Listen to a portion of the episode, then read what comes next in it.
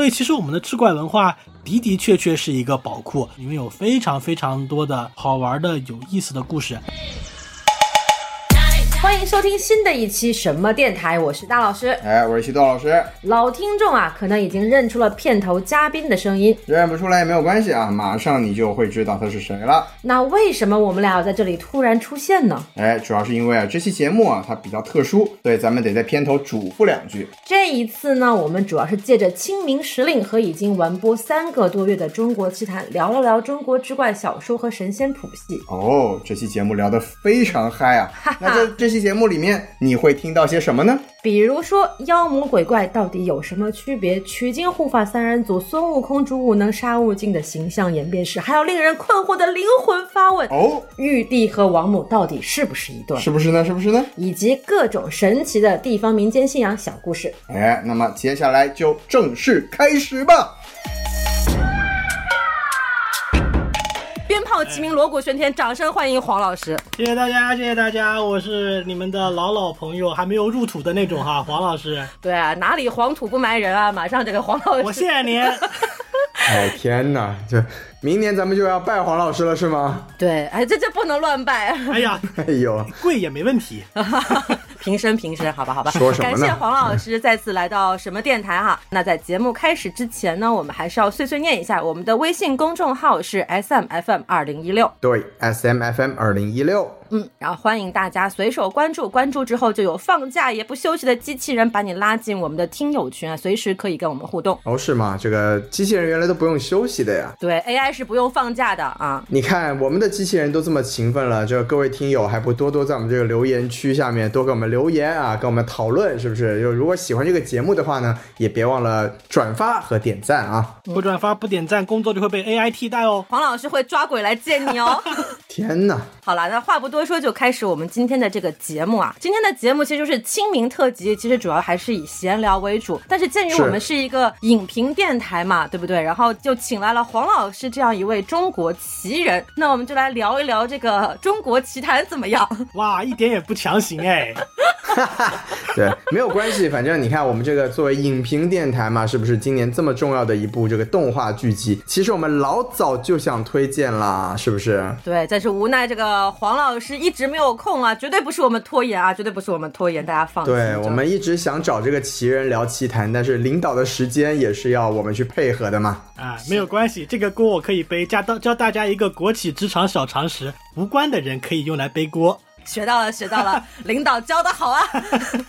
对对对，那反正就是我们先按照中国奇谭的方式来聊啊，聊到后面会聊成什么样，我们也不敢保证。那这个不如请西多老师先来给我们介绍一下中国奇谭的影片信息怎么样？哇，真的是还要强行介绍一下，都过去这么久了呀，但还是说一说吧，是吧？对哎，这个中国奇谭嘛，那当然。在这个今年来说，或者说在更长的一个时间维度里面，都是中国比较重要，或者可以说是最令人惊喜的国产动画，可以说甚至没有之一，是吧？然后它首先呢，它是由今年这个一月一日，在这个我们熟悉的哔哩哔哩首播啊。最初的时候，这个开分呢是达到了这个豆瓣九点五分，非常夸张的一个成绩。对，那现在呢，你看就是三个月已经过去了，目前呢是停留在了一个八点八分的成绩。哎，那直到这个月三月初啊，哎，你看我们录节目的时候还没到清明节是吧？三月初呢，它还是这个华语口碑剧集榜的第一名，碾压了什么狂飙，是不是？狂飙算什么？而且呢，更关键的是呢，在豆瓣上它的评分人数是高达二十三万人，那这么多人评分还能停留在一个八点八分的成绩啊，那其实就真的是非常了不起的一个结果啦。没错，没错。那我们讲完了这个评分情况呢，我们也来小小的聊一下所谓的这个主创阵容啊。其实哎，人太多了，我们也就不介绍了。但是最重要的嘛，就是这个剧集呢是有两个很关键的单位进行出品的，一个呢就是著名的上海美术电影制片厂。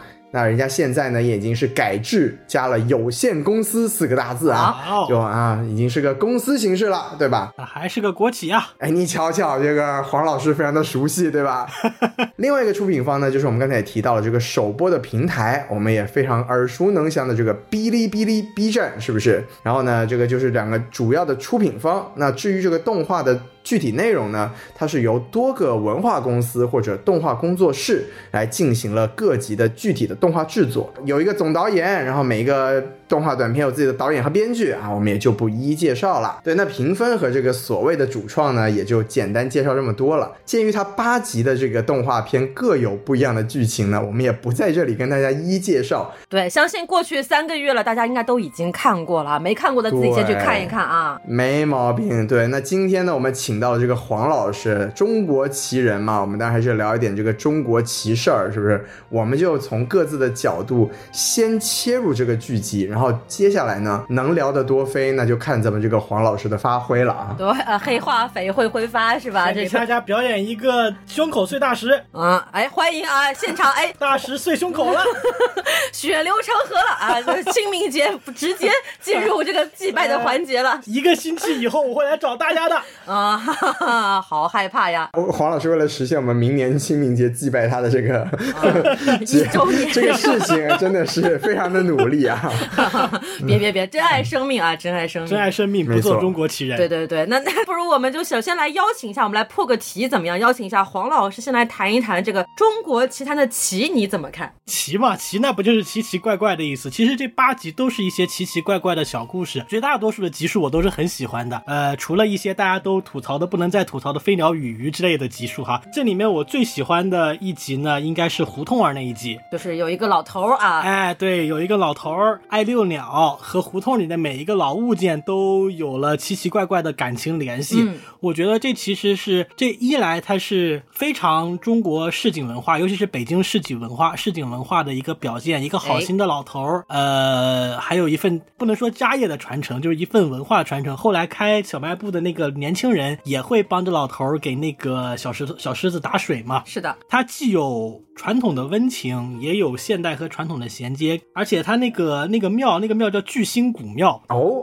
哎，那个庙叫巨星古庙，大家可能没有注意，它的那个拆迁通知还是整修通知上面写了“哦，厉害巨星了古，庙”四个大字。哎，一个地方、一个街坊、一个街区里面的庙，它有可能是土地庙，有可能是城隍庙，也有可能是一些很高级的神仙的庙。这么讲究的吗？哎，他能把那么多的奇奇怪怪的小物件都聚在那个庙里面，巨星嘛，都聚在那个庙里面，和老头儿产生奇怪的感情联系，我觉得很有意思。这是万物有灵嘛，什么东西都是有自己的灵性的，其实也是我们国人文化思想底色里面的一部分。黄老师讲的好，鼓掌好，鼓掌。啊！是的，你看，领导发言之后，鼓掌就是我们应该做的事情。来，鼓掌。没错，是的，继续鼓掌。继续鼓掌。啊，好，那这个 也得鼓啊 啊，作为这个本期的主播啊啊，西多老师要不要也来发表一下你对这个棋的看法呢？哎，棋嘛，这个领导都说了是奇奇怪怪，我还能说什么呢？对不对？我对没有，我觉得中国棋坛嘛，就是为什么大家都在吐槽这个飞鸟与鱼这一集，就是在我看来，它就既不中国又不奇谭，对不对？那我们反向视之嘛，那其他的每一集里面，它多多少少都带有一点点和中国相关的色彩。我觉得这个是中国奇谭这部所谓的这个中国原创动画剧集里面比较关键的一个，能让这么多人都对它印象深刻的地方。那对于我自己来说呢，我自己除了刚才啊、领导啊或者黄领导说的这个小卖部之外，我觉得有一集跟它的这个形式有点类似，就是这个乡村巴士带走了王孩儿和神仙。嗯，我觉得这个也是很有趣，他也是把一些所谓乡土里面一些本身特别根植于这个乡土里面的一些风俗啊，或者一些生活习惯，然后用一些怪力乱神的方式来解释了一通。就包括他这个王孩儿本来是一个就是什么烧傻了的人，然后结果是因为这个现代的一个巴士开进了这个乡村里面，所以一种现代和传统的冲撞，在这么一个奇怪的角色身上发生了一些奇怪奇怪的这个化学反应。我觉得这整个东西它给人一种它既真实，但是又好像就有一种特别玄妙的感觉，就你觉得它好像又有点扯，但是你又觉得它莫名其妙的能符合你对生活真实的感知。它就好像是你的童年，又好像哎不是你的童年。，对，你的童年，我的童年好像不一样。哎，什么玩意儿？你这个主题曲出来了呀！今天，嗯，忍不住了啊。对对，所以我就觉得他，包括他把那个像城隍这样的土地庙啊，这个东西也融入了这个所谓的和现代文明的一个冲撞。然后包括他让人特别印象深刻的就是那个所谓的公共厕所在村头这回事儿。哎我觉得真的，哎，因为虽然虽然我是个城里人嘛，但是我我还记得特别清楚，就当年在广州的高架桥下面修过一个广州市第一家五星级厕所。就是哦，对，就是这个玩意儿，你就会就虽然说它和这个剧集里面表现出来这种奇谈的感受是不完全一样的，但是就那种你在一个啊、你熟悉的生活环境里面，突然出现了一个所谓现代化的代名词，但是又和本来的那个东西格格不入的那种童年的回忆感，这集带给我一个很明确的这样的感觉，所以我对这集的那个印象就特别深刻。我是的觉得西多老师讲的好，会议纪要写这段。啊，好，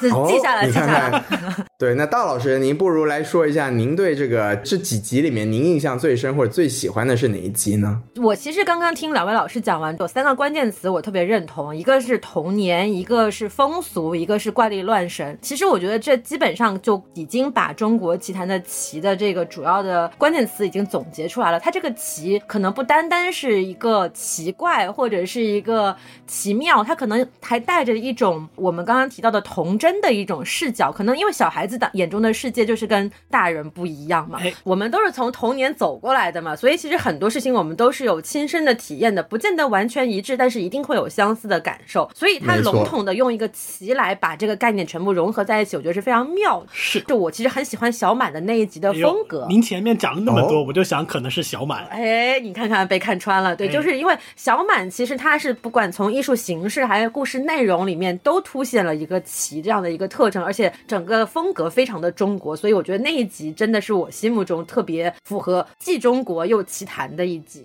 哎，对，大老师这个观点其实我觉得很有趣啊，就是因为我本来看完小满这个故事呢，我是没什么感觉的，但我好像我忘了我在哪里看到一条评论啊，就说，哎，这个小满就是让我想起了我小时候本来不吃鱼。但是突然到了什么时候，我又特别爱吃鱼了，还是反过来啊？就反正是一些小孩子一些莫名其妙的一些性情上的转变。我觉得小满这个故事是体现在了这个地方，然后再加上刚才大老师说的它的艺术形式的特殊性，确实小满也是就还蛮有特点的一个表达。剪纸嘛，其对，实老师说的对呀，啊，得到领导的赞赏，你看 继续写纪要。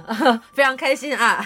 是 好了，那其实其实因为因为这部剧确实已经过去很长时间了，然后就是因为没错它一共八集，时间也不长，我们就不在这里再多多的去评价剧集本。我觉得相信大家都已经看过了。那既然我们今天是来聊奇谈，而且它是一个啊清明送清凉的节目，那我们就要从中提炼出一些观点啊，一些知识点，对不对？请我们的哦领导来给我们讲一讲这个啊怪力乱神中国奇谭的奇里面到底还包含着哪些有趣的小故事，对不对？哎呦，可太清凉了！我们先讲一点阳间的，先不讲不讲妖怪，先讲神仙吧。啊，没问题啊。那我们先来讲神仙呢。如果聊到神仙，是不是就绕不过这个中国奇谭的第一集呢？可不咋啊，的，这个小妖怪的夏天是吧？小妖怪的夏天。对那，怎么又回到了妖怪？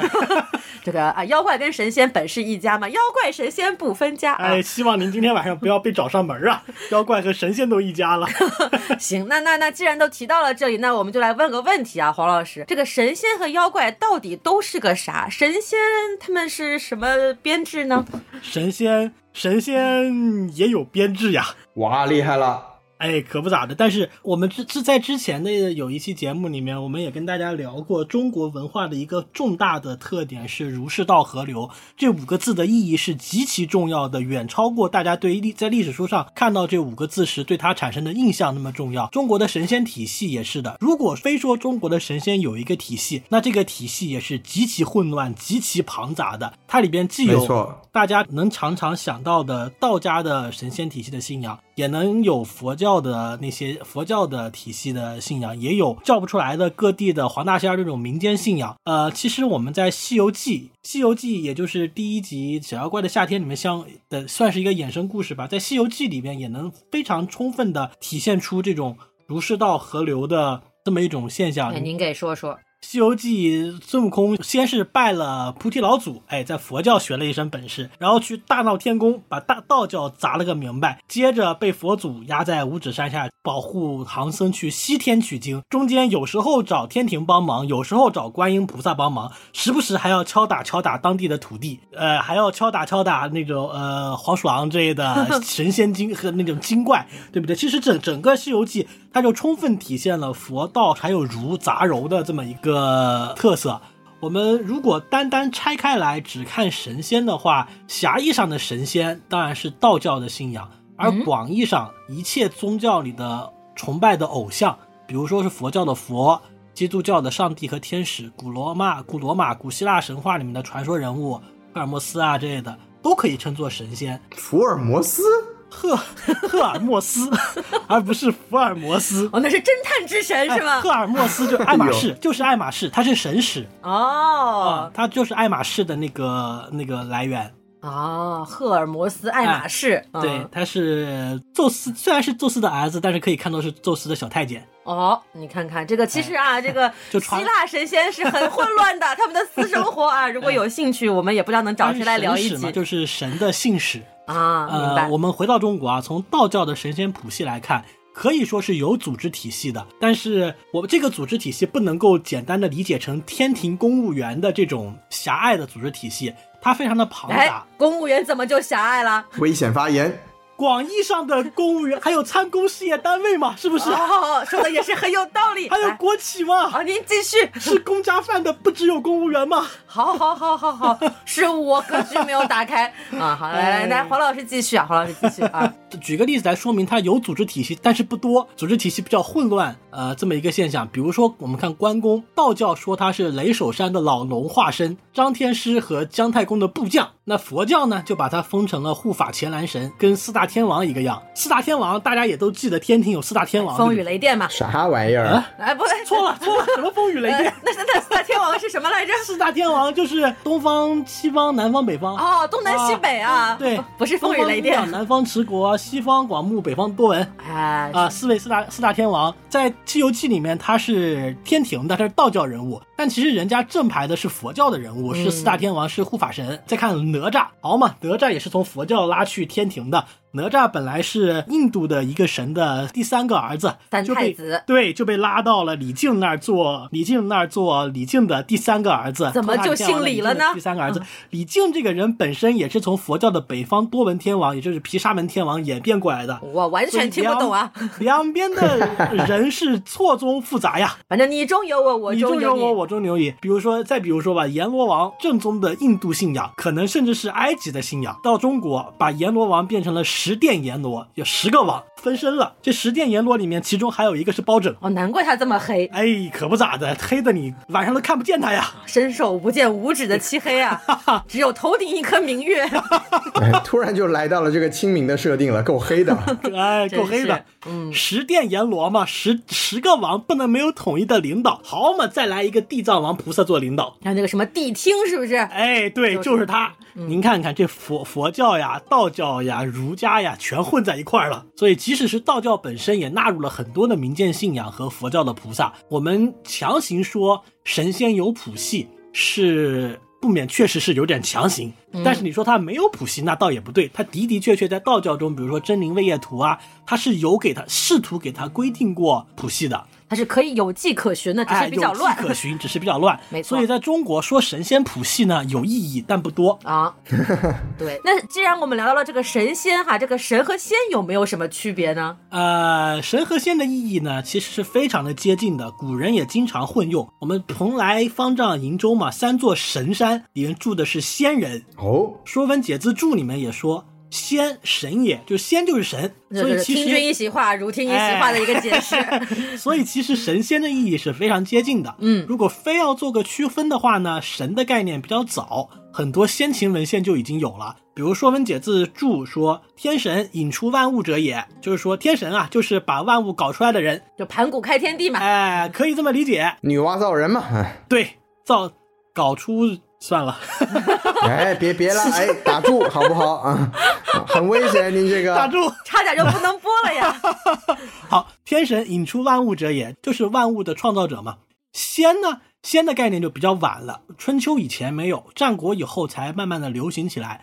《说文解字注》也是说仙长生千去，大家知道那个仙的繁体字。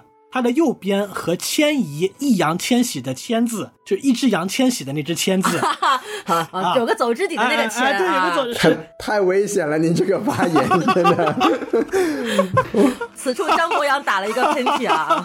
哎，不是我的锅啊，是张博洋的锅。哎，好，我们从回到易烊千玺啊，回到易烊千玺，它仙和迁在那个繁体字中的右边是一样的，所以它叫长生迁去，也就是长生的人得长生不老的人跑掉了，也故，人已乘黄鹤去，哎，是不是这个意思？他就是成仙了嘛。嗯，对，还有叫老而不死曰仙，所以仙呢，它就是人老又人老不死，不是人。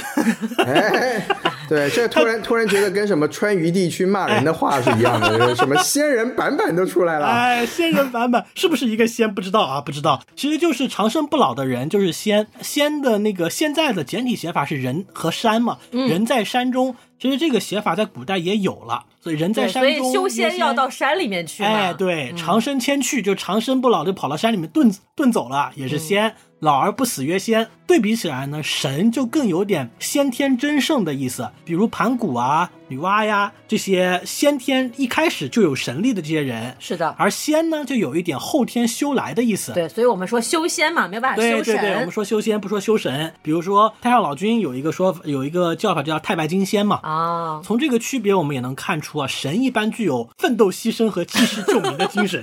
哦，这大无私的圣人。哎，他更在乎这个世界，更容易去保护你、保佑你。而仙呢，则超脱一些、悠闲一些。但是也正像刚刚说的，这个区别不能绝对化。比如说财神里面的五财神赵公明啊、关羽啊，都是后天修来的嘛。他们一边要做财神，一边还要护法，还要帮人打架啊哎，忙得很。另外，太白金仙，也就是太上老君，或者说道德天尊，他在道教的讲法里面也是先天真圣，是天地之精神化育而成。你看，他也天天炼丹，哦没什么事儿，啊也比较悠闲。就是神仙是个闲职哎，也不一定，也有真干活的守守守门的，对吧？啊哎，还有卷帘大将沙悟净，就是要给玉帝挑帘子的。啊，啊，天蓬元帅朱能，他是要就是要去调戏嫦娥的。守天河的，也有正儿八经要干活的。哎，弼马温嘛，他还要看马呢。对，还是各司其职啊，都得干点活才行。啊对，一般官儿越大，就是越可以炼丹，是吧？没错，没错。哎然后，那这个我们聊完了神仙啊、阳间的东西聊完了，是不是可以来聊点聊点阴间的了啊？这个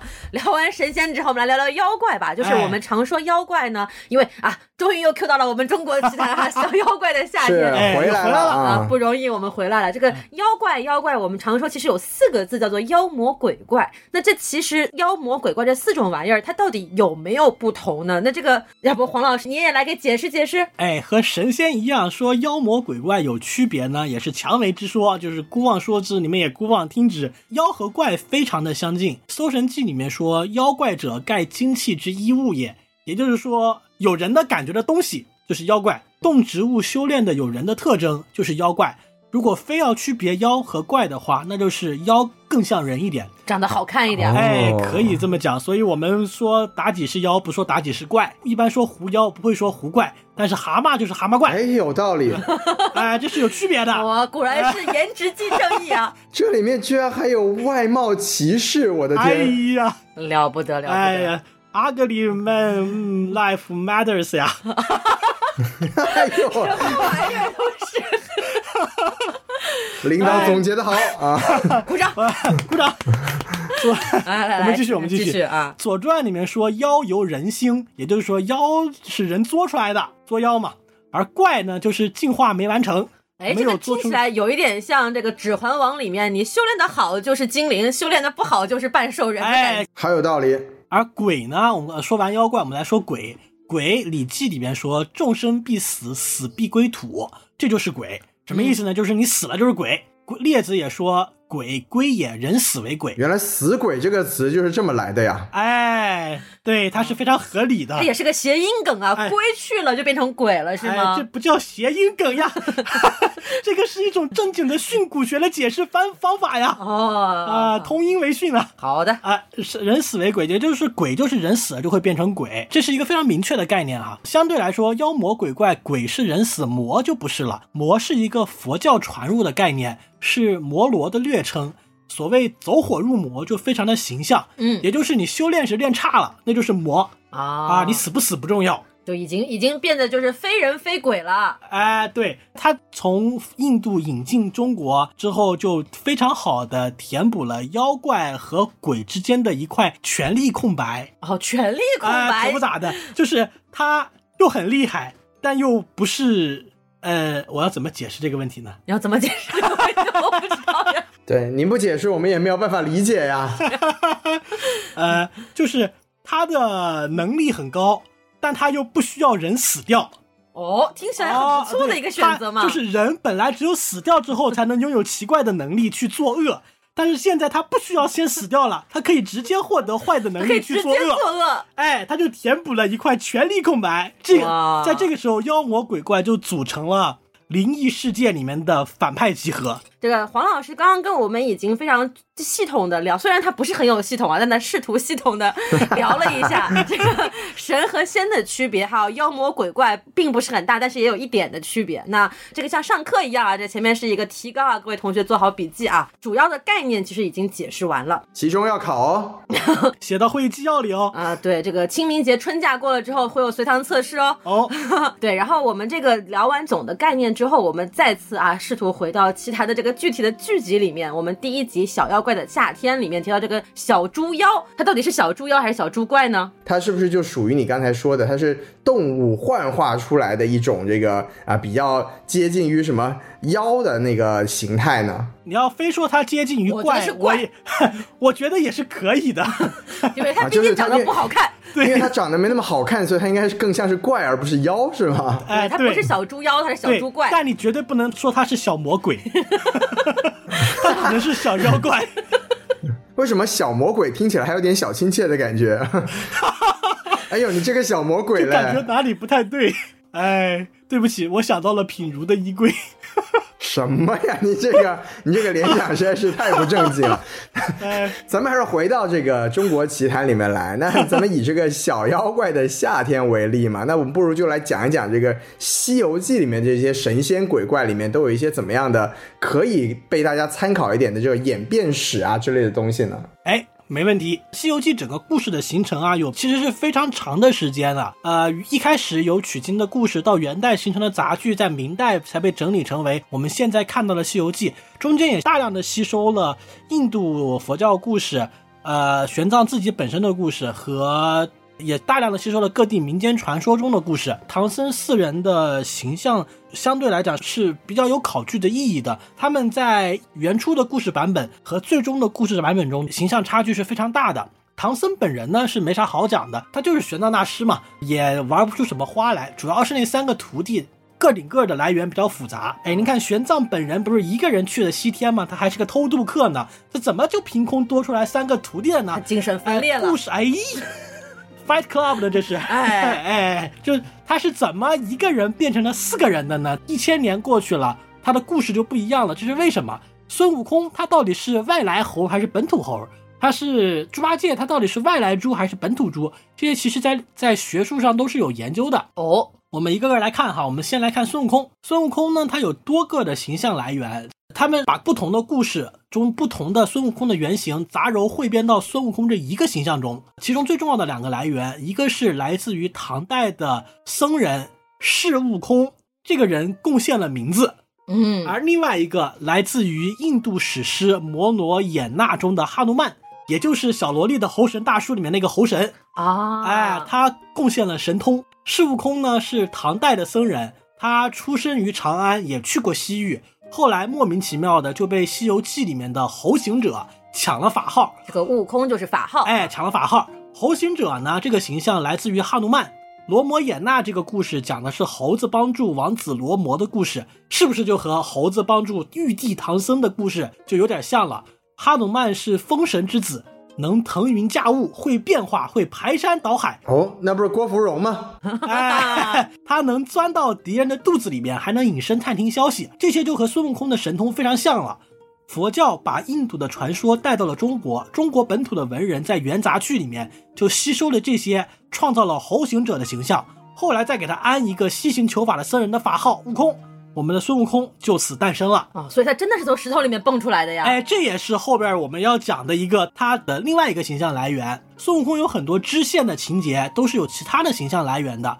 淮河的水神叫吴知奇，他就长得像猴，眼放金光，在大禹治水的时候被打败，被锁在水底。你看他是水底，就有点大闹龙宫的意思；眼放金光，有一点那个火眼金睛的意思。元杂剧的《西游记》里面说吴知奇是孙悟空的妹妹，其实这就是对孙悟空的形象来源的一条线索啊。刚刚说的孙悟空是从石头里蹦出来的这一条呢，大禹的儿子启治水的那个大禹和他开启了夏朝的那个儿子启，启就是从石头里蹦出来的，起嘛就是打开了就是起，哦，啊石头裂开了就是起，哎，啊，我裂开了呀，啊，呃嗨，所以那个孙悟空是从石头里蹦出来的这个情节，就借鉴了大禹和启的故事。孙悟空偷桃这个事儿呢，可能跟东方朔有关。东方朔也有偷桃的故事，他跟菩提老祖学艺，三更半夜的去开门呢，就很像禅宗里面五祖弘忍给六祖慧能传法。总之呢，孙悟空的形象来源很丰富，既有本土的，也有外来的。在两个主要的形象来源的基础上，吸收了大量中国本土和外来的传说，融合成了现在我们看到的孙悟空这么一个形象。哦，所以回答最初这个黄老师提出的问题，他到底是外来猴还是本土猴呢？答案就是他都不是，他是一个混血猴。哎，对，哎，不能这么说，现在的孙悟空只属于张金来老师。哎呀，律师函警告。好，嗯说完了孙悟空，我们来说猪八戒。猪八戒也有外来猪与本土猪的争议。有附会说他是那个朱世行的，因为朱世行的法号也是八戒。那么朱世行是谁呢？朱世行是被认为是我国第一个受戒的汉族僧人，是三国时代的人。当然，这个附会呢比较的没有依据。元主要代的是因为他姓朱是吧？哎，对，就是因为他姓朱，简简单单认个祖归个宗。啊，哎，元代杂剧里面呢，《西游记》里有驴行者，但是没有猪八戒，也就是猪八戒的角色是头驴，不是一头猪，嗯那不是白龙马吗？白龙驴可还行，那是马呀。白龙驴听起来就不高级了呀，白龙驴听起来就好吃了很多呀。马上就可以火烧起来。驴肉火烧，黑驴蹄子还能防僵尸呢，哇，这这一图多用啊！还一图一驴多吃。行了，您赶紧往下说吧，您呐。好，我们继续说回来，元代杂剧里面《西游记》有驴行者，但是没有猪八戒。后来呢，可能啊是因为猪比驴更贴近日常生活，故事更多，也更好色。为什么猪会比驴更好色呢？呃，因为因为猪能生啊。毕竟《猪之歌》里面唱的猪就是一头好色的猪呀。啊，好嘛好嘛好嘛，啊不重要不重要，我们继续聊猪八戒哎，我们的事情。去聊猪八戒，所以后来旅行者就逐渐变成了猪。还有人推论说，猪八戒可能有河伯平移的影子。呃，因为河伯曾经化身为猪，管理大河；天蓬元帅呢，也管理着天河。河伯的老婆也有奔月的故事，就河伯的老婆搞外遇，搞完外遇之后呢，又觉得外遇不靠谱，还是河伯好。结果、呃搞来搞去，自己就往往月亮里跑掉了，这就解释了猪八戒为什么喜欢嫦娥。神仙的生活也太乱了吧！哦，因为一个好色，以后一个喜欢搞外遇。哎嗨，是因为喜欢嫦娥呀，是因为河伯和嫦娥是一对儿，而猪八戒喜欢嫦娥呀。哦，原来是这样，所以他不是搞外遇，是就是物归原主了，是吗？哎，可不咋的，啊所以这一条里面影射了可能猪八戒是跟河伯有一些关系，这是一些本土说的东西，而说猪八戒是外来的呢，也是有一些依据的。这个依据也比较坚实，因为他的提出这个外来说的学者呢，大家都耳熟能详，是陈寅恪先生或者陈寅恪先生，怎么读都可以。陈先生在《西游记玄奘弟子故事演变》这一个文章中提出来，猪八戒的原型可能来自于印度的佛教故事，呃，也就是根本说一切有不毗那耶杂事。哎，记不住没有关系。在卷三里面有一个故事，讲的是有一个天神为了避免一个坏人伤害一个叫牛沃的人，化身为猪保护牛沃的故事。后来呢，有一个学者叫张同胜，在《论猪八戒的原型瓦拉哈》这个文章中也说了，猪八戒可能来自于印度教神话中毗湿奴第三次化身野猪瓦拉哈的故事。刚刚说的这些名字啊，哎，都比较的拗口不。，记不住没有关系，我来用小美和小帅来给大家解释一下，这到底是一个什么样的故事呢？呃，突然就想听了。总的来讲，在中国神话中，关于为什么说猪八戒是外来的呢？是因为在中国的神话中，关于诸神的描述有四十多位猪身人面的形象，还有个长着两个头的猪的形象，但都不是猪八戒中猪头人身的形象。嗯，所以猪头人身和中国本土的诸神的形象是有差距的。但是在印度神话中，毗湿奴的第三次化身瓦拉哈，我们叫他小帅吧，虽然小帅实在是叫不出口呀，哎，小不帅，啊小不帅吧，他的形象就和猪八戒的形象完全相同了，并且他们还有着很多相似的地方，比如说小不帅力大无穷，猪八戒力气也很大。比如说，猪八戒曾经是玉皇大帝手下主管天河的天蓬元帅，在取经途中和水怪多次战斗，展现出了强大的水战能力。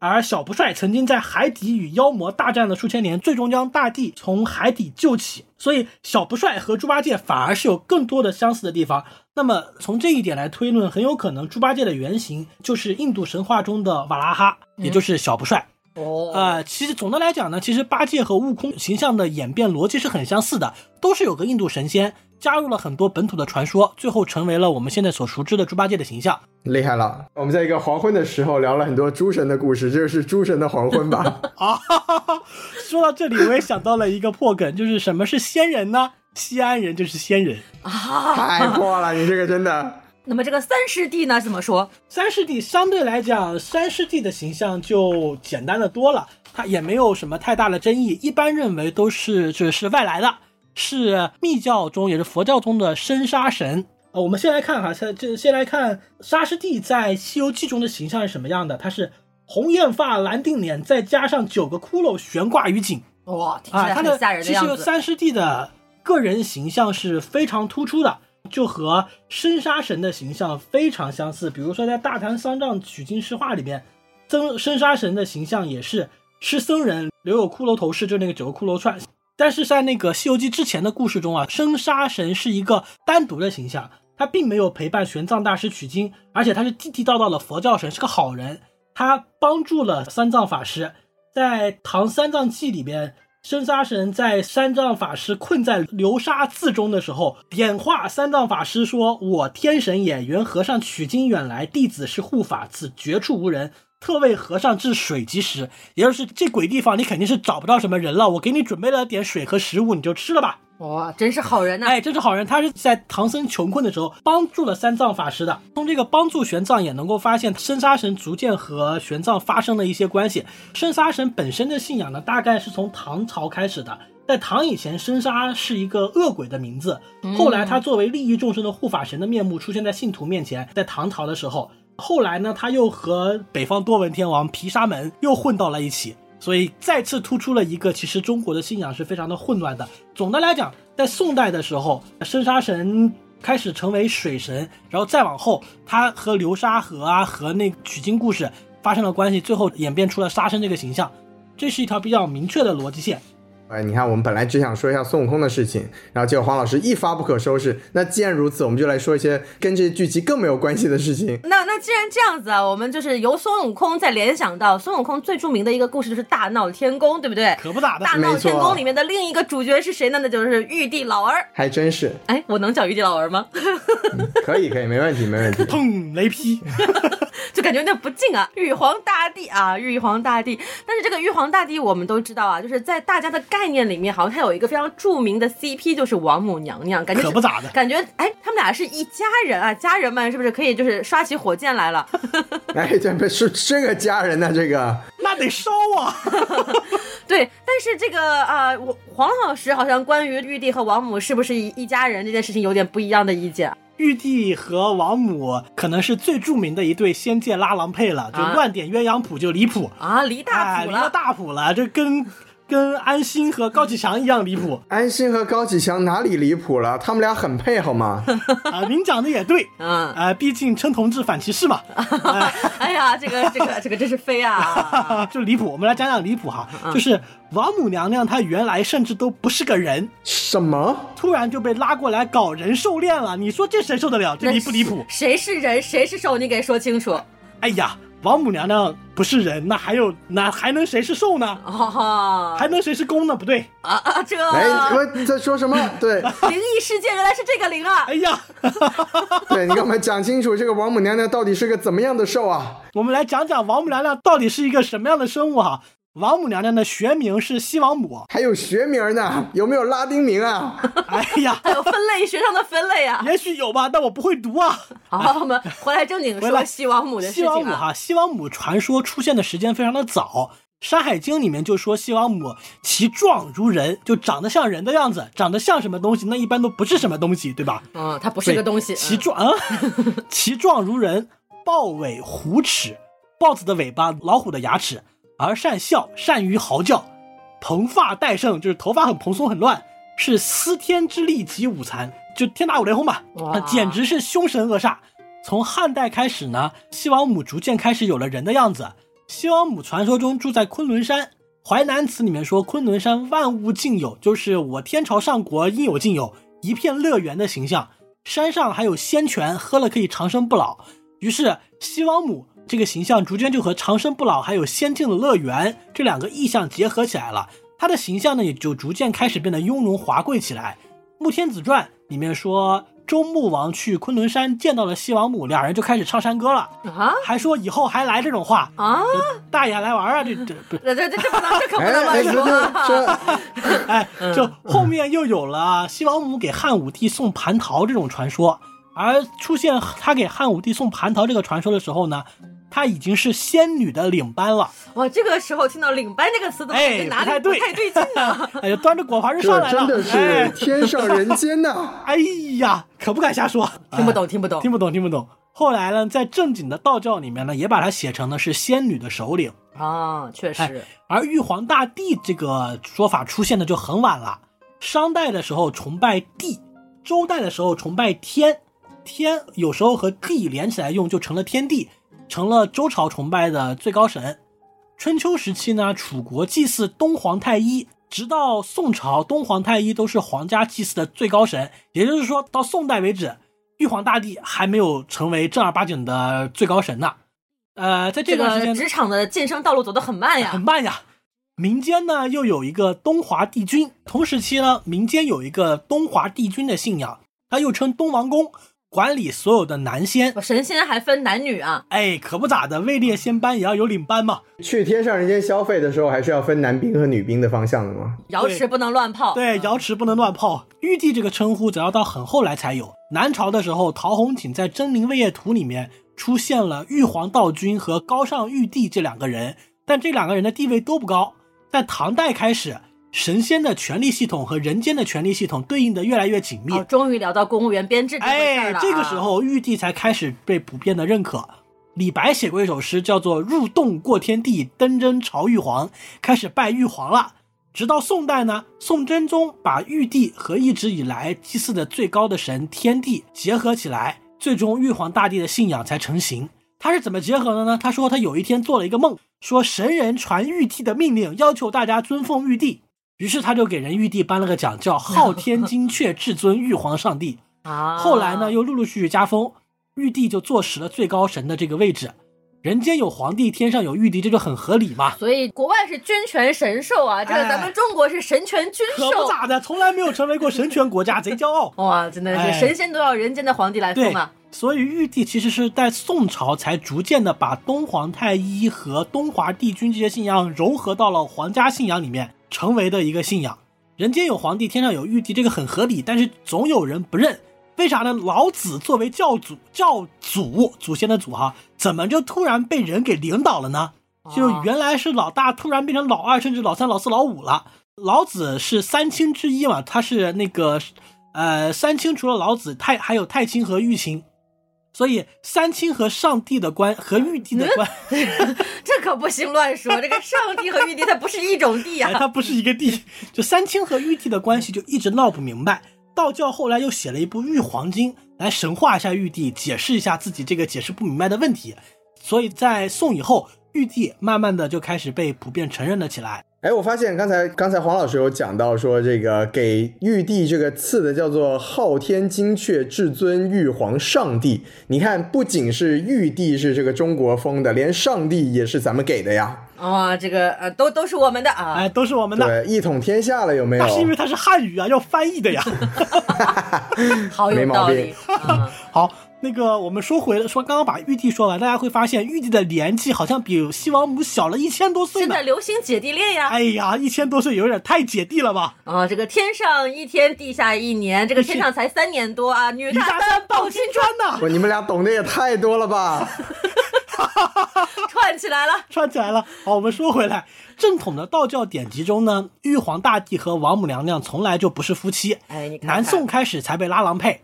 原因可能有四个：一是皇帝有皇后，天经地义；二是东王公和西王母，男仙之首和女仙之首，这就跟班长和团支书一样，他活该在一起啊！天哪，在在在聊什么呢？你们都，哎，第三呢，就是传说故事不断丰富，玉帝的女儿和凡人私奔的故事层出不穷，都有女儿了，那肯定得有老婆。哦，那不能私生，对不对？哎呃呃，对，哎，您不要这样，谁说玉帝自己不能生出来的？现在大家都是很平等的吗？这玉帝就是突然哪天整个热搜说是我们有个孩子，哎 不是这你说谁呢？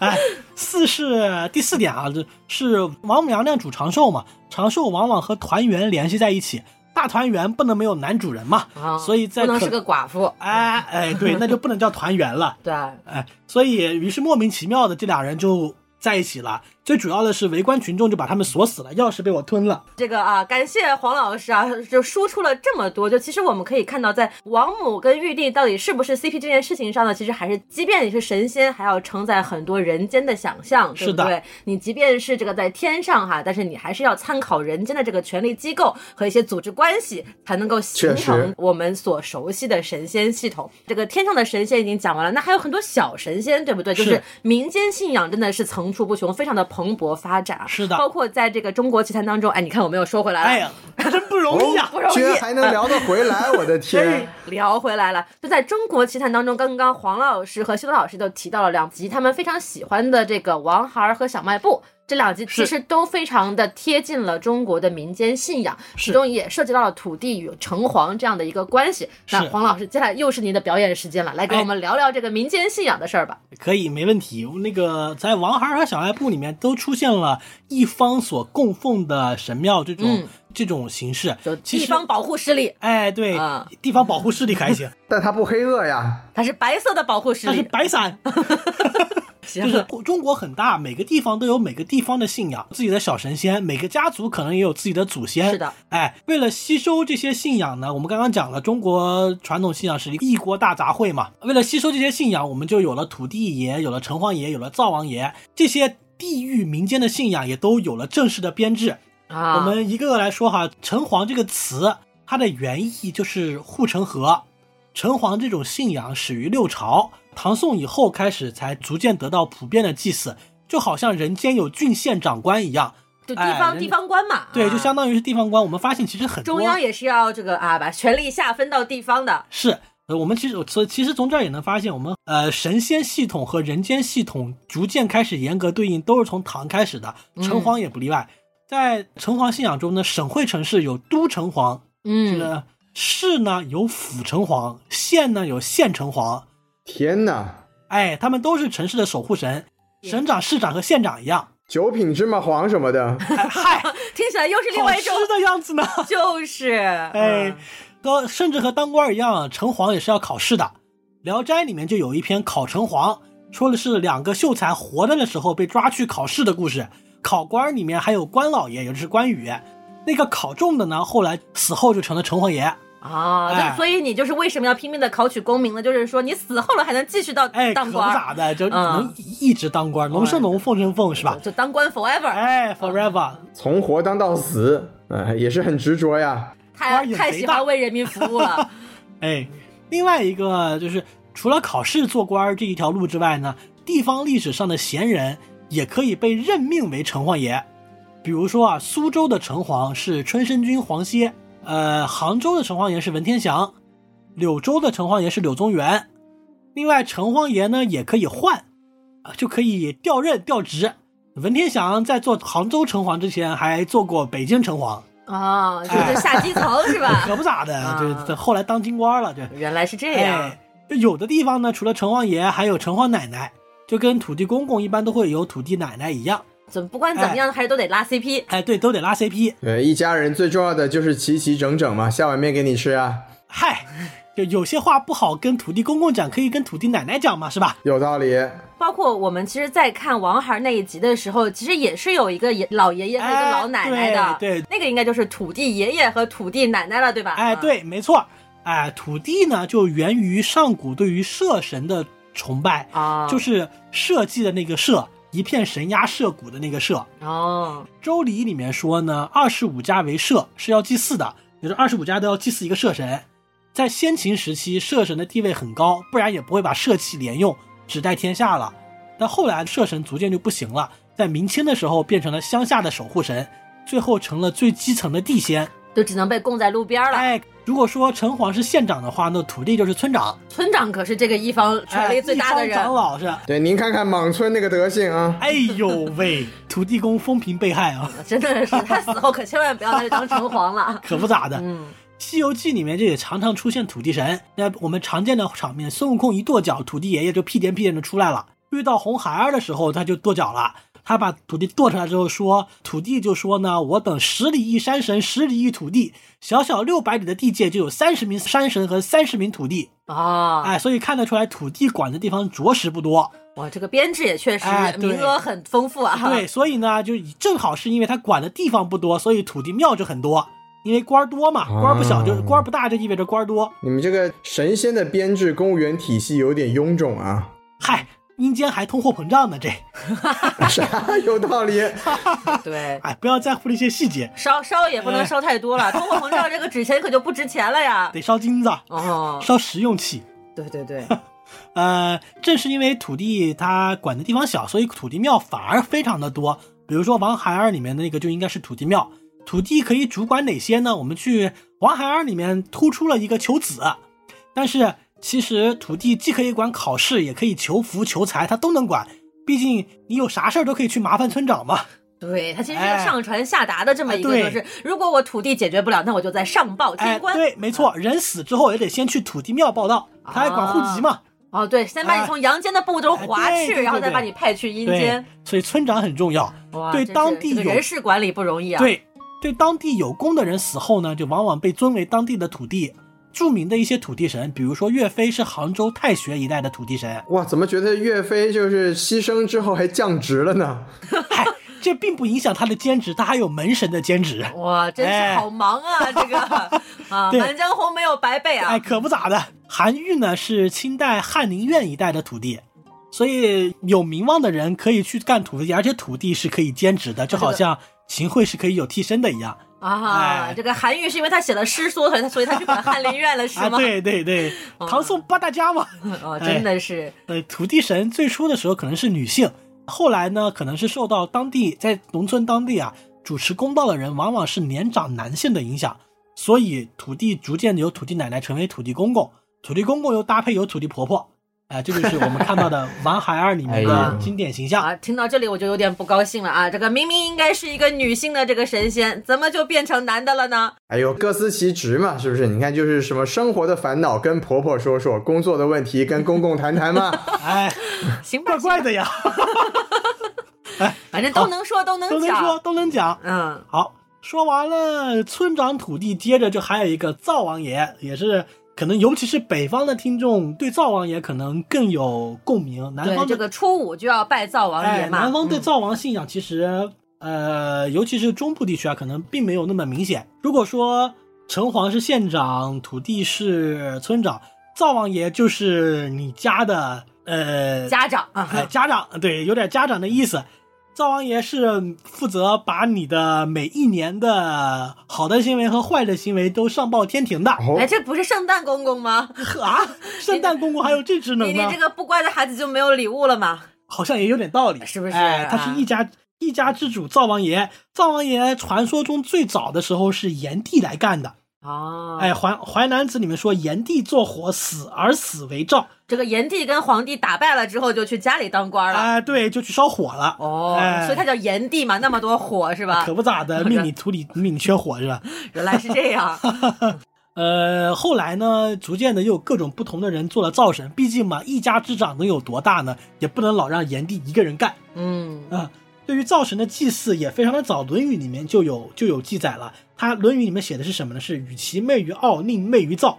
也就是说，与其去祭祀奥这个神，不如去祭祀灶这个神。奥这个神又是谁？奥这个神是地位比较尊贵的这个神，而灶是地位相当相对来讲不如奥尊贵的神。可是为什么要去祭祀这个灶呢？是因为灶王爷虽然地位不那么高，但他管你家里的饮食呀，管你的衣食住行，他跟你的切身利益更相关。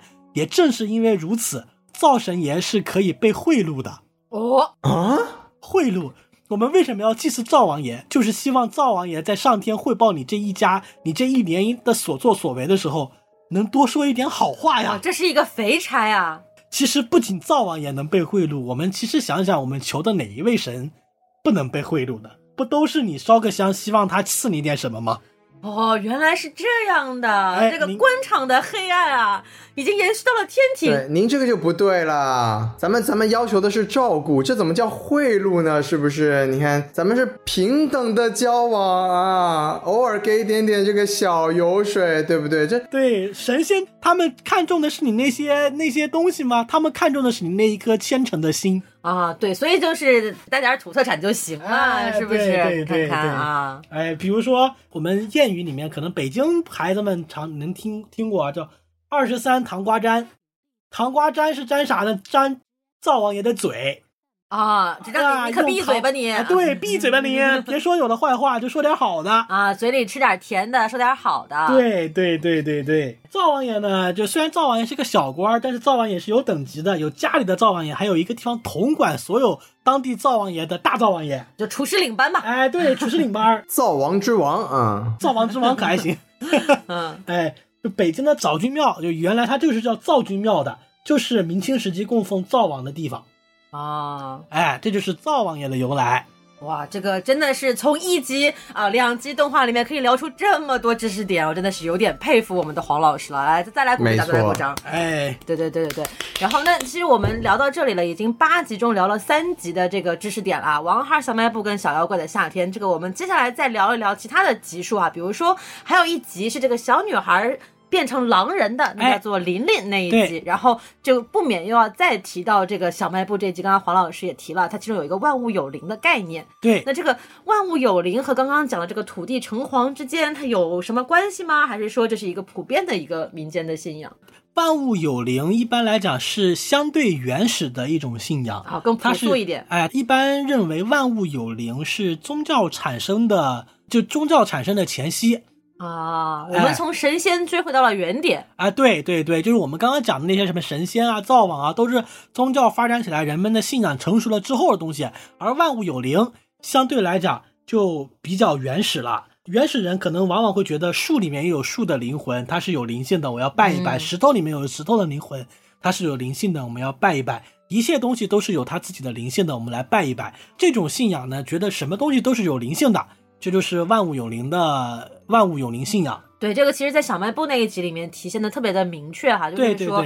他摸一摸这个小狮子的头呀，然后就是给这个啊、呃还有什么他做了什么好事儿？啊、他摸一摸小狮子的头，他还做什么？我也忘了，他还摸了摸小狮子的头啊、不重要。就是就是在这个小卖部这一集里面，其实体现的特别明显啊，就最后汇聚在那个神庙里面的那些小精灵、小神仙，他们可能不是神仙，就只是小精灵而已哈，就是其实就是从身边的各种各样的物件当中飞出来的这样的一个精魄吧，可以对对对理解为就是这就是万物有灵，包括像琳琳里面的这一集，这个小女孩可能在外观上看起来她就跟普通的小朋友一样，没有什么区别，但其实她是一个狼灵。哎，对对对，嗯但是其实我们也可以对万物有灵做一个更细致的细分啊，就是到底是一切东西每一个单个的个体是有灵的，还是说它是有一类灵的啊啊？这跟万物有灵的这个学说的发展也是有关的。我们跳回去看，呃，万物有灵是爱德华泰勒在原始文化中，还有后来的金枝里边，其实都提到了，提到了万物有灵的这么一个信仰，它的核心、最深层、最根本的根据，其实是对灵魂或者对精灵的信仰。也就是说，产生灵魂这个观念是产生万物有灵的前提。啊，就人你首先得有个灵魂，对灵魂才能有附着的地方。啊，对对对，你首先得有灵魂，你你才能够对着一个你所日常熟悉的具体的物件来拜嘛，你得相信它里面有别的东西。那灵魂这个观念是怎么产生过来的呢？其实原始人啊，他们对于原始人可能对于这个世界的理解，他当然不像我们现在这么清晰。他一方面对于世界的理解不够，一方面又力图去认识世界，这样子对他来讲就会有很多奇怪的现象发生。比如说是什么构成了生和死之间的区别？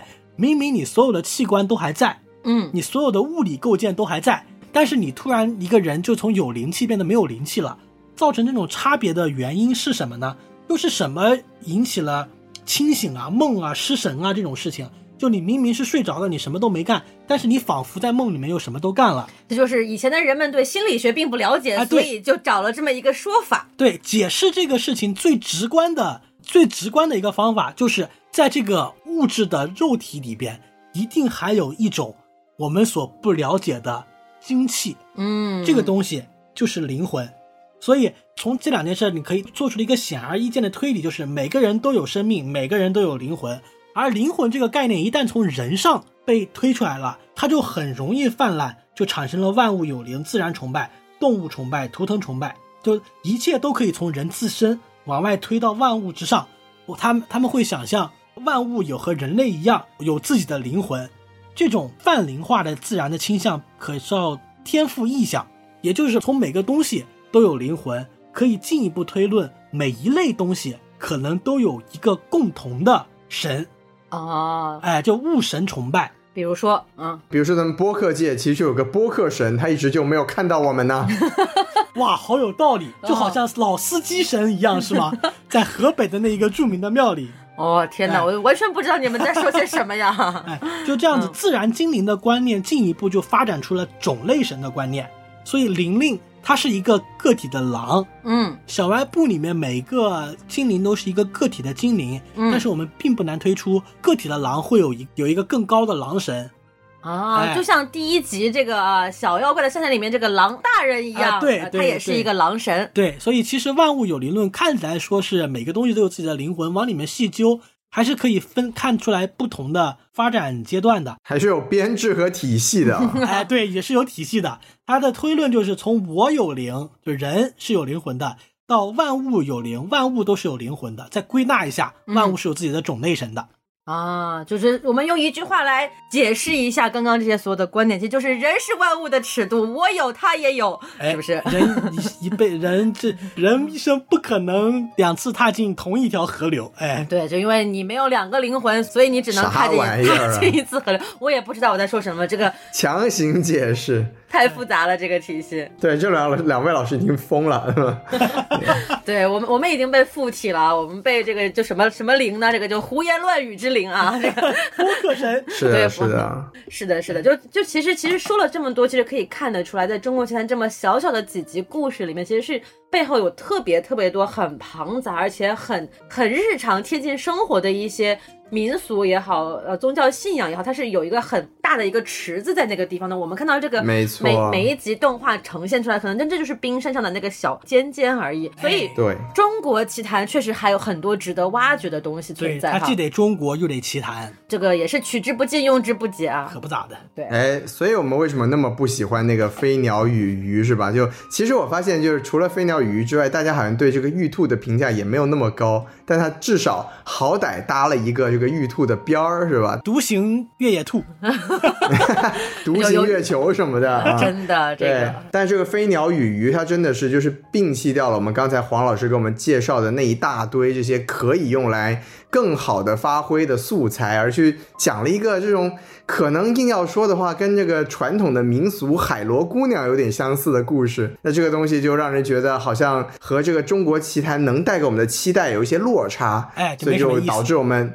对，导致我们对那集的评价都很低。那既然说到这里了，那就刚才黄老师也给我们介绍了这么多庞杂的啊，可以挖掘的这个鬼矿，是吧？就不是金矿，是鬼矿，鬼故事的矿藏啊。那就在黄老师您看来，您总结了这么多啊有趣的故事，如果让您做下一季的这个啊总顾问，您有什么特别想推荐的一些中国的一些志怪的故事，可以作为第二季的这个中国奇谭的一些参考呢？其实中国的志怪故事从古到今。真的是非常非常多，志怪小说从魏晋南北朝开始是经历了很好几个高峰的。魏晋时候是一个高峰，唐代是一个高峰。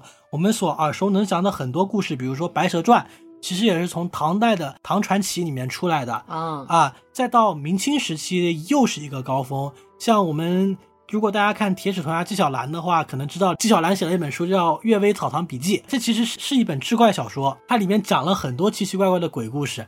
另外，像那个袁枚的《子不语》，什么是子不语呢？就子不语怪力乱神嘛，它里边也是一个鬼故事的合集，就更不要提我们我们所熟知的《聊斋》了。是的，中国的鬼故事真的是一个宝库，里面有非常非常多的好玩的、有意思的故事，但是中国却一直拍不出来很好好看的恐怖片儿，我们也不好说是为什么。呃，如果单从这些故事里面来挑的话呢，我个人非常喜欢的一个故事是是《柳毅传》，是来自于唐传奇的一个故事。嗯大家可能听说过一段很著名的对话，叫“所杀几何？六十万，伤驾乎八百里，无情郎安在食之矣。”这段话不知道大家有没有听说过？就是杀了多少人呢？六十万，伤了多少庄稼？八百里，无情的那个就是那个负心汉哪去了？被我吃了。哦，啊，这就是来自于唐传奇《柳毅传》的一个故事。《柳毅传》讲的大概就是一个儒生柳毅勇救洞庭龙女，洞庭龙女婚姻不幸被老公 PUA，被柳毅去找了洞庭龙女的爸爸搬救兵。把洞庭龙女救出来，最后和龙女在一起了的故事。这里边其实牵涉到了很多有意思的地理故事，比如说洞庭，大家可能会觉得是在洞庭湖吧，嗯其实并不是，它指的是太湖的洞庭，太湖的啊洞庭东山，洞庭东山。这里边也有说，也有一个古早的时空隧道，就是这柳毅可以通过一个小洞钻到农宫里面去，然后从井里面出来。哇，带带了点科幻的色彩呢。哎，对，我觉得它既有道德价值倡导，又有玄幻故事情节，还有特别热血的复仇故事，我觉得是很适合影视化的。听起来就特别像一个呃 很燃的一个情节，我把它对，吃了。很燃，其实是非常燃的，就是复仇爽片，跟《黑暗荣耀》一样。哦，而且还是一个为女性复仇的一个爽片，嗯对对，就又切合了大女主的，真棒这么，一个特色，小奶狗和大女主哎是吧？啊，但这好像是小狼狗和小厉害了。哦，大狼狗和小女主，听起来也不是不可以，很甜的。对对对，嗯，所以其实我们的志怪文化的的确确是一个宝库。除了《柳玉传》，比如杜十娘、陆沉、百宝箱，哦，这里面有鬼吗？我都有点不记得。这个杜十娘后来没鬼啊，那个 没有鬼啊，差了差了啊！除了像《柳玉传》，还有没有张生、张英英啊这些故事，都是很有意思的。嗯，对，其实就是我们很多人就是小时候也其实都是听着鬼故事长大的，哎，对不对对，像大老师的家乡福建啦，啊和我的家乡湖南啦，对不对？都是还有包括修老师的家乡广东啊。啊，都是有很多的鬼故事的啦。对，为什么鬼都集中在南方呢？哎呀，历史原因不好说呀，再说下去节目又播不了了呀。对，我们就当他是南方瘴气比较重吧，然后祛湿没毛病。。哎，那个楚地多巫鬼嘛，对对，哎，这个黄老师对楚地巫术也颇有研究啊，要不我们来小聊一下。我小时候也听过很多很多灵异故事，比如说道士抓鬼的故事呀，呃，还有赶尸的故事呀。其实确实都是我从小到大都听的故事。有时候呢，我也会很好奇，说建国之后虽然不许成精吧，但是。该成的还是哎成了，该成的还是成，而且历史上那么多文人，他们记录了这么多有模有鼻子有眼的故事。我的长辈跟我讲的那么多有鼻子有眼的故事，甚至是我的亲人亲身所发生的故事，都是假的吗？我觉得恐怕也很难用一个“假”字来说这些故事。对，这这就仿佛是这个鬼故事的费米悖论啊！哎，对，对，世界上真的有鬼吗？如果有的话，他们在哪里？嗨，外星人出来了呀！原来外星人就是鬼啊！嗨，鬼佬是这么来的，嗨，鬼佬感觉说哪儿去了？你们这都哪儿去了哎扯太远了。对对对，哎，其实硬要硬要说的话，其实我也有一些就是觉得，哎，下一季的《中国奇谭》如果可以把这个啊潮汕和闽南地区的啊什么尹老爷啊、尤大神啊这种东西，哎，怎么样影视化？包括从这些东西结合一下这种传统的传说呀，就为、啊为什么会有这样的这个习俗出现？然后它背后又有怎么样的一些可以想象的故事？我觉得除了像刚才黄老师说的那种改编方向，就是把一些我们已有的故事直接影视化，我们也可以做更多这种结合民间的特色的习俗或者一些传说来进行一些想象力的改编。我觉得应该也是有很多很有意思可以开发的题材。没错，而且这种民俗其实就确确实实发生在我们身边。相信很多人可能也刷微博啊、小红书都有刷到一个神奇的照片啊，就是厦航呃厦门航空的飞机啊是可以给妈祖买机票的。你能想象吗？你上了飞机之后，旁边坐着一个神仙呀，这个航班一定很安全呀！对，但是妈祖是海神啊，嗨，那就要看神仙们的关系了呀。他可以帮你说说情什么的。像、嗯，像这种画面就被改编到一集这个中国奇谭里面，其实就会特别的有意思对你。单单就这一个画面就已经非常有吸引人了。是的，是的。民间传说是比古籍更丰富的宝库。对，而且它是就是活生生的，一直发生在日常生活中，特别有生命力。我们好像觉得啊，我们现在生活已经没有这些鬼神的存在，但其实它一直都在我们身边，就是它跟我们的生活细节贴的非常非常紧。像很多南方的朋友家里肯定也会有一个祭坛啊，就是日常是不是是会要就吃饭啊、逢年过节啊都要烧香拜一拜的那种。是而且你拜的这个神，说实在的，你自己也不知道他是什么神。哎，那我还是知道的呀，是我的祖先呐。就是这种，就是它不见得是一个正儿八经的有编制的神，是就是你愿意信奉他，他就可以成为神仙。就包括刚刚我们讲的关公啊，这样他们都是真实存在的历史人物。那我们是认为他对人。啊，有帮助，他可以保护一方的子民，那我们就把他供为神仙。其实中国人特别的务实哈，就是对你当神仙可以，但是你要干活。哎，对，中国不养闲神呐。没错啊，卷死你！对，既然说到此处啊，是不是我们都在这个清明节说了这么多神神鬼的事情，然后最后的落点是，哎，清明节你们作为神仙的还是要看着我们这些人间的人啊，对不对？对我我觉得不要再说下去了，就把这这句话留在这里，作为他们今年的 KPI 怎么样？我没，我觉得没毛病。人间可以放假，神仙必须忙起来。您这是就职于神力病资源部呀？哎呦，神仙 assemble。哎，好了好了，好了好了，不如看神中国神大战复联，不知道会出现什么样的情况我呢？很期待，期很期待很期对待。行，哎那我们今天这期节目就是啊，扯得非常非常的远啊，就是感谢这个黄老师的存在，真的是带我们天外飞仙游了一圈，就是但聊的也非常非常的开心啊。中国奇人的中国鬼扯呀！哎呀，大胸口又要碎了呀！不要说中国奇人了。对我们这个清明节确实有点鬼话连篇了，不如 我们就把节目正式结束在这里，怎么样？我们再次感谢黄老师来到什么电台。对，然后大家也大家也不要忘了加我们的微信公众号 S M F M 二零一六。S M F M 二零一六，这个黄老师可是真真正正的啊，在他的分身啊，在我们的 听友群里面的，就大家如果想听更多的鬼故事，也可以进群点播。点播可还行？黄老师这个黄段灵就在我们的群里面飘荡啊！